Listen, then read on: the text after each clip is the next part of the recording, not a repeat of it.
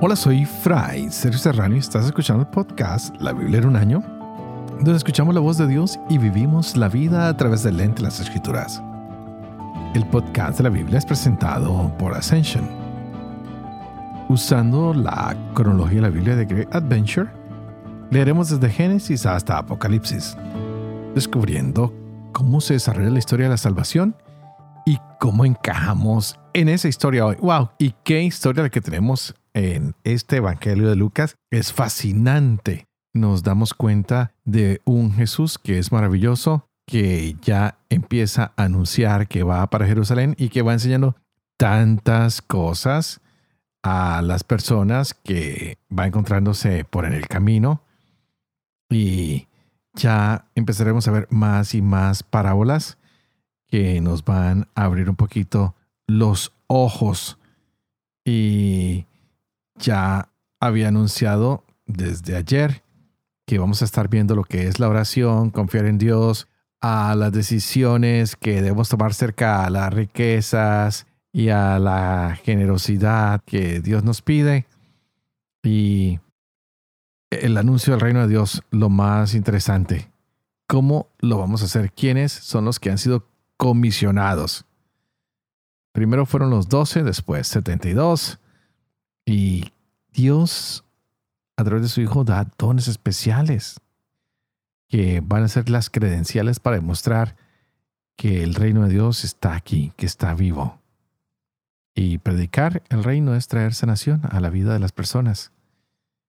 Pero no siempre es la sanación física. ¿Cuántos de nosotros necesitamos una sanación espiritual y a veces no la hemos logrado? porque no hemos muerto a nuestra ira, a nuestro rencor, a nuestras venganzas, a nuestras rencillas. Hay que decirle, Señor, queremos conocerte más para poder dejar atrás tantas cosas que nos hacen daño. Queremos que tal vez expulses de nosotros todo aquello que no funciona. Y queremos ir contigo hasta Jerusalén para morir allí a todas estas cosas que no nos dejan tener vida en ti y queremos ser tus discípulos. Tal vez tenemos un impulso impetuoso hoy, pero sabemos que tú nos vas a ayudar y nos vas a revelar en este camino de discipulado. Nos vas a mostrar el camino, nos vas a revelar nuestro corazón, que a veces está dividido, pero contigo podremos sanar este corazón y seguirte tú, Señor misericordioso, que nos dirijamos contigo hacia la cruz para resucitar contigo a esta vida del reino de Dios que podemos instaurar hoy. Así que, Señor, enséñanos a orar para poder hablar más contigo y con nuestro Padre. Y es así como hoy empezaremos esas lecturas hermosas de Lucas capítulo 11 y 12 y tendremos Proverbios capítulo 26 versos 7 al 9. Este es el día 317. Empecemos.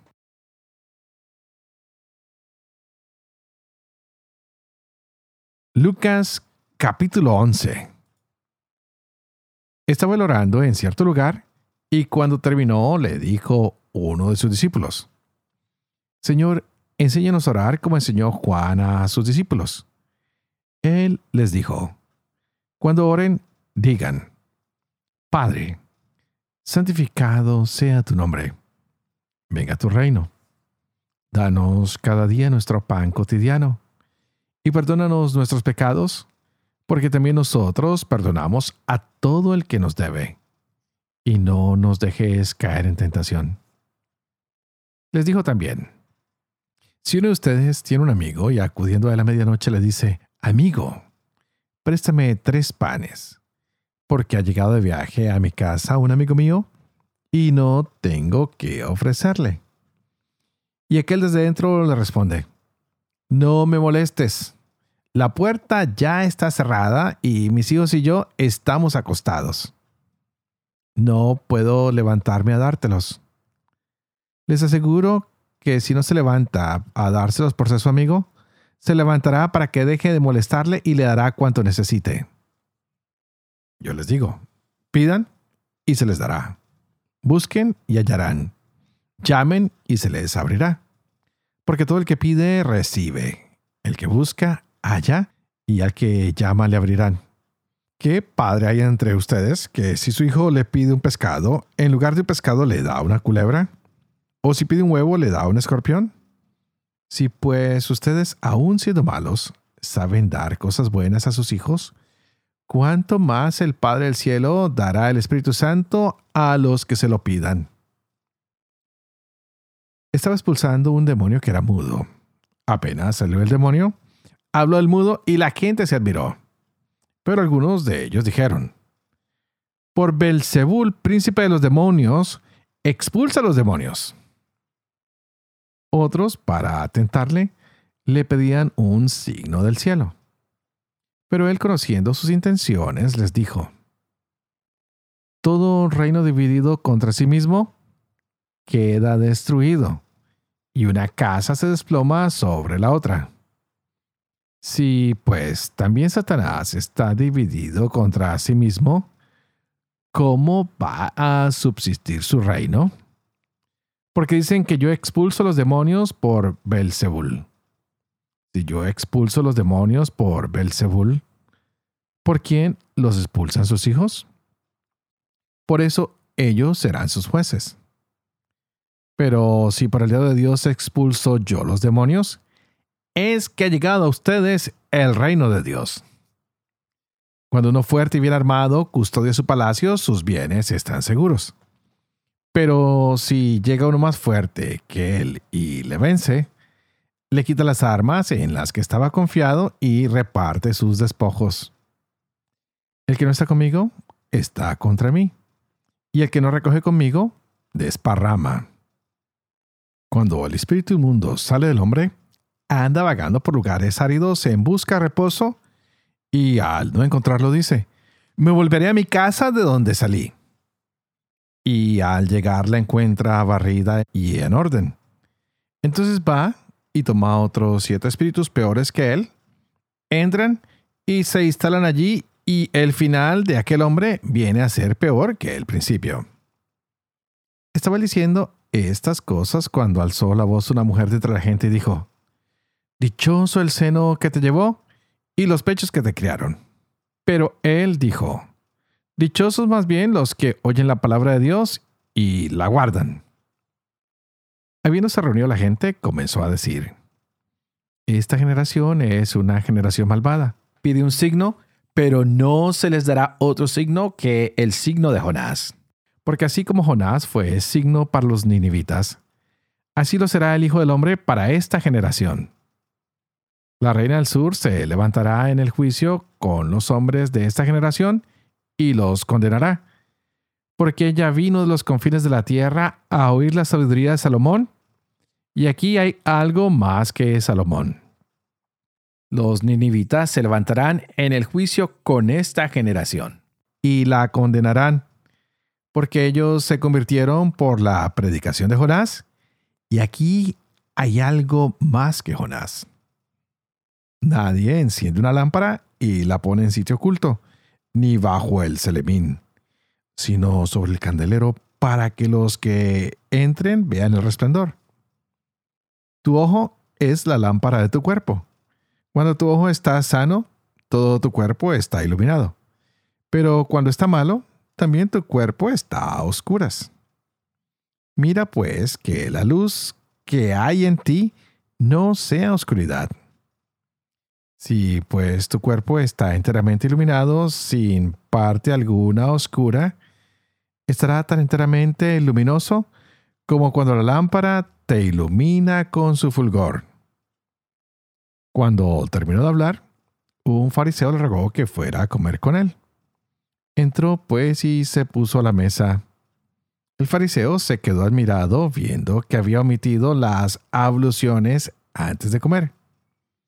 Pero el Señor le dijo, Bien, ustedes los fariseos purifican por fuera la copa y el plato, mientras por dentro están llenos de rapiña y maldad. Insensatos. El que hizo el exterior, ¿no hizo también el interior? Den más bien en limosna lo que tengan, y entonces todo será puro para ustedes. Pero hay de ustedes los fariseos que pagan el diezmo de la venta de la ruda y de toda hortaliza, y dejan a un lado la justicia y el amor a Dios. Esto es lo que había que practicar, aunque sin omitir aquello. Hay de ustedes los fariseos que aman el primer asiento en las sinagogas y que se les saluda en las plazas. Ay de ustedes, pues son como los sepulcros que no se ven, sobre los que andan los hombres sin saberlo. Uno de los juristas le respondió, Maestro, diciendo estas cosas también nos injurias a nosotros. Pero él dijo, hay también de ustedes los juristas que imponen a los hombres cargas intolerables y ustedes no las tocan ni con uno de sus dedos. Hay de ustedes porque edifican los sepulcros de los profetas que sus padres mataron. Por tanto, son testigos y están de acuerdo con las obras de sus padres, porque ellos los mataron y ustedes erigen monumentos.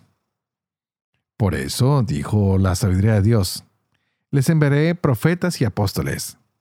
Algunos los matarán y perseguirán, para que se pidan a esta generación cuentas de la sangre de todos los profetas derramadas desde la creación del mundo, desde la sangre de Abel hasta la sangre de Zacarías, el que pereció entre el altar y el santuario. Sí, les aseguro que se pedirán cuentas a esta generación. Ay de ustedes los juristas que se han llevado la llave de la ciencia. ¿No entraron ustedes? Y a los que están entrando se lo han impedido. Y cuando salió de allí, comenzaron los escribas y fariseos a acosarle implacablemente y hacerle hablar de muchas cosas, buscando con insidias cazar alguna palabra de su boca. En esto, habiéndose reunido miles y miles de personas hasta pisarse unos a otros, se puso a decir primeramente a sus discípulos, Guárdense de la levadura de los fariseos, que es la hipocresía. Nada hay encubierto que no haya de ser descubierto, ni oculto que no haya de saberse. Porque cuanto dijeron en la oscuridad, será oído a la luz, y lo que hablaron al oído en las habitaciones privadas, será proclamado desde las azoteas. Les digo a ustedes, amigos míos, no teman a los que matan el cuerpo, y después de esto no pueden hacer más. Les mostraré a quién deben temer. Teman a aquel que, después de matar, tiene poder para arrojar a la aguena. Sí, les repito, teman a ese. ¿No se venden cinco pajarillos por dos haces? Pues bien, ni uno de ellos está olvidado ante Dios. Hasta los cabellos de su cabeza están todos contados. No teman. Valen más que muchos pajarillos.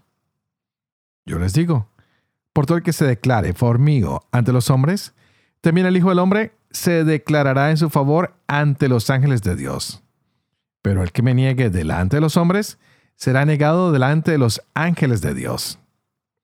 A todo el que diga una palabra contra el Hijo del Hombre, se le perdonará. Pero al que blasfeme contra el Espíritu Santo, no se le perdonará.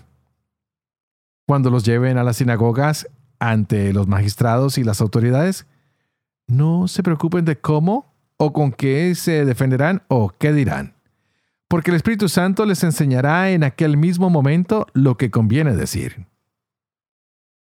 Uno de la gente le dijo, Maestro, dile a mi hermano que reparta la herencia conmigo. Él le respondió, Hombre, ¿quién me ha constituido juez o repartidor entre ustedes? Y les dijo, miren y guárdense de toda codicia, porque aunque alguien posea abundantes riquezas, éstas no le garantizan la vida. Les dijo una parábola. Los campos de cierto hombre rico dieron mucho fruto. Y pensaba entre sí diciendo, ¿qué haré? Pues no tengo dónde almacenar mi cosecha. Y dijo, mm, voy a hacer esto. Voy a demoler mis graneros, edificaré otros más grandes, reuniré allí todo mi trigo y mis bienes. y diré a mi alma, Alma, tienes muchos bienes en reserva para muchos años. Cansa, come, bebe, banquetea. Pero Dios le dijo, Necio, esta misma noche te reclamarán el alma. Las cosas que preparaste, ¿para quién serán? Así es el que atesora riquezas para sí y no se enriquece en orden a Dios. Dijo a sus discípulos, por eso les digo, no anden preocupados por la vida, que comerán, y por el cuerpo, con que se vestirán. Porque la vida vale más que el alimento y el cuerpo más que el vestido. Fíjese en los cuerpos, ni siembran ni cosechan, no tienen bodega ni granero, pero Dios los alimenta. Cuanto más valen ustedes que las aves. Por lo demás, ¿quién de ustedes puede, por más que se preocupe, añadir una hora a la medida de su vida? Si pues no son capaces ni de lo más pequeño, ¿por qué se preocupan de lo demás? Fíjense en los lirios, como ni hilan ni tejen. Pero yo les digo que ni Salomón en toda su gloria se vistió como uno de ellos. Pues si a la hierba que hoy está en el campo y mañana se echa al horno, Dios así la viste, ¿cuánto más a ustedes hombres de poca fe? Así pues ustedes no anden buscando qué comer ni qué beber, y no estén inquietos, que por todas esas cosas se afanan los gentiles del mundo, y ya sabe su Padre que tiene la necesidad de eso. Busque más bien su reino y esas cosas se les darán por añadidura. No temas, pequeño rebaño porque a su padre le ha parecido bien darle a ustedes el reino. Vendan sus bienes y den limosna. Hagan bolsas que no se deterioran, un tesoro inagotable en los cielos donde no llega el ladrón ni la polilla corroe. Porque donde esté su tesoro, allí estará también su corazón. Tengan ceñida la cintura y las lámparas encendidas. Y sean como hombres que esperan a que su Señor vuelva de la boda para que en cuanto llegue y llame al instante le abran. Dichosos los siervos a quienes el Señor al venir encuentre despiertos. Yo les aseguro que se ceñirá, los hará ponerse a la mesa y yendo de uno a otro les servirá. Que venga a medianoche o de madrugada, si los encuentra así, dichosos ellos. Entiéndanlo bien. Si el dueño de casa supiera a qué hora iba a venir el ladrón, no dejaría que le agujerearan su casa. Estén también ustedes preparados, porque cuando menos lo piensen, vendrá el Hijo del Hombre. Dijo Pedro, Señor, ¿dices esta parábola para nosotros o para todos? Respondió el Señor, ¿quién es pues el administrador fiel y prudente a quien el Señor pondrá al frente su servidumbre para darles a su tiempo su ración conveniente? Dichoso aquel siervo a quien su señor, al llegar, encuentre haciéndolo así. De verdad les digo que le pondrá al frente de todos sus bienes. Pero si aquel siervo se dice en su corazón, mi señor tarda en venir, y se pone a golpear a los criados y a las criadas, a comer y a beber y a emborracharse, vendrá el señor de aquel siervo el día que no espera y en el momento que no sabe, le castigará severamente y le señalará su suerte entre los infieles. Aquel siervo que, conociendo la voluntad de su Señor, no ha preparado nada, ni ha obrado conforme a su voluntad, recibirá muchos azotes. El que no la conoce y hace cosas que merecen azotes, recibirá pocos. A quien se le dio mucho, se le reclamará mucho y a quien se confió mucho, se le pedirá más. He venido a arrojar un fuego sobre la tierra, y cuánto desearía que ya hubiera aprendido. Con un bautismo tengo que ser bautizado, y qué angustiado estoy hasta que se cumpla. ¿Creen que estoy aquí para poner paz en la tierra? No, se lo aseguro, sino división. Porque desde ahora habrá cinco en una casa y estarán divididos tres contra dos y dos contra tres. estarán divididos el padre contra el hijo y el hijo contra el padre, la madre contra la hija y la hija contra la madre, la suegra contra la nuera y la nuera contra la suegra.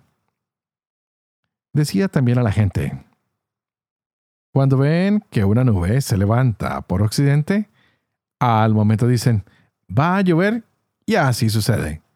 Y cuando sopla el sur, dicen, hará calor. Y así sucede. Hipócritas.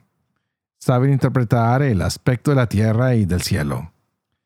¿Cómo no interpretan, pues, este tiempo? ¿Por qué no juzgan por ustedes mismos lo que es justo? Cuando vayas con tu adversario al magistrado, procura el camino arreglarte con él, no sea que te arrastre ante el juez. El juez te entregue al carcelero y el carcelero te meta en la cárcel. Te digo que no saldrás de allí hasta que no hayas pagado el último centavo. Proverbios capítulo 26, versos del 7 al 9 como las piernas renqueantes del cojo, el proverbio en la boca del necio.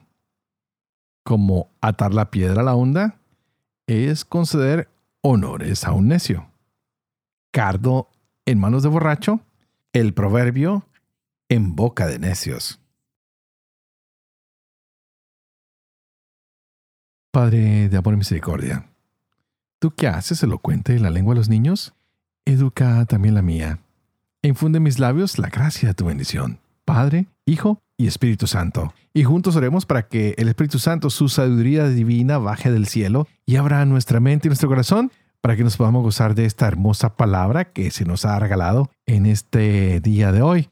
Y seguimos viendo a un Dios que es maravilloso, que a través de su Hijo hace que el mensaje llegue a todos los lugares, que nos ha advertido de los peligros y hoy el Señor ha utilizado muchísimas parábolas para ah, mostrarnos ah, muchas verdades que a veces son difíciles de recibir directamente y mejor darlas con una pequeña enseñanza, con una pequeña historieta que nos ayuda a discernir cuál es el sentido, cuál es la instrucción, qué es lo que debemos hacer.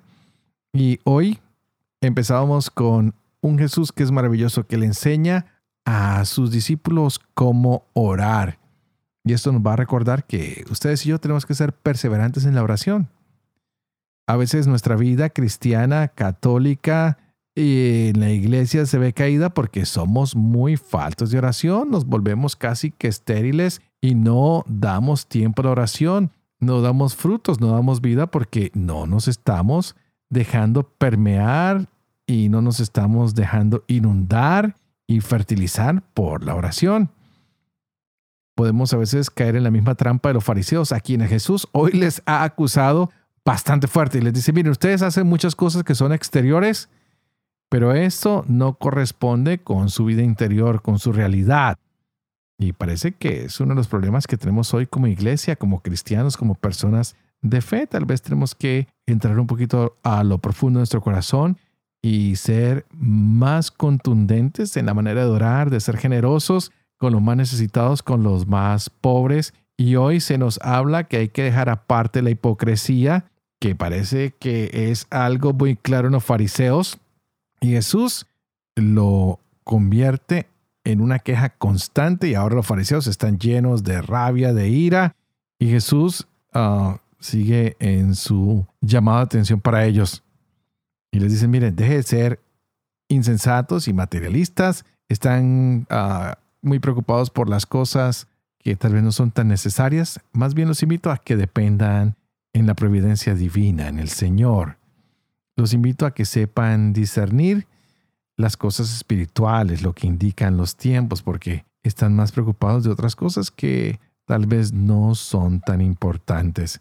No nos pasa a nosotros iguales, estamos orando muy poco, nos estamos preocupando mucho por lo material, a veces se nos acusa de hacer las cosas no en nombre de Jesús, sino en nuestro propio gusto.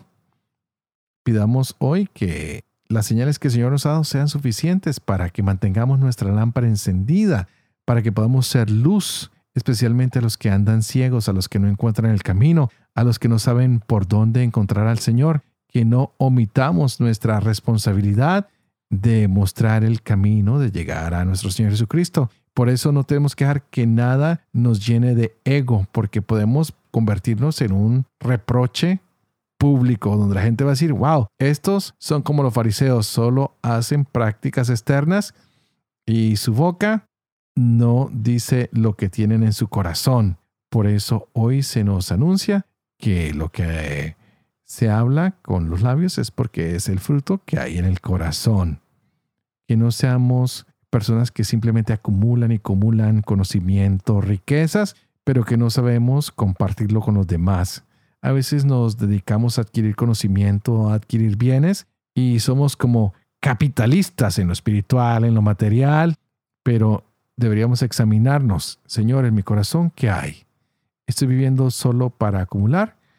¿O tal vez puedo compartir de lo que tú me das? Hazme un corazón más sencillo, hazme un corazón más semejante al tuyo, que pueda cada día mi corazón confiar más en tu divina misericordia, en tu generosidad, en tu providencia.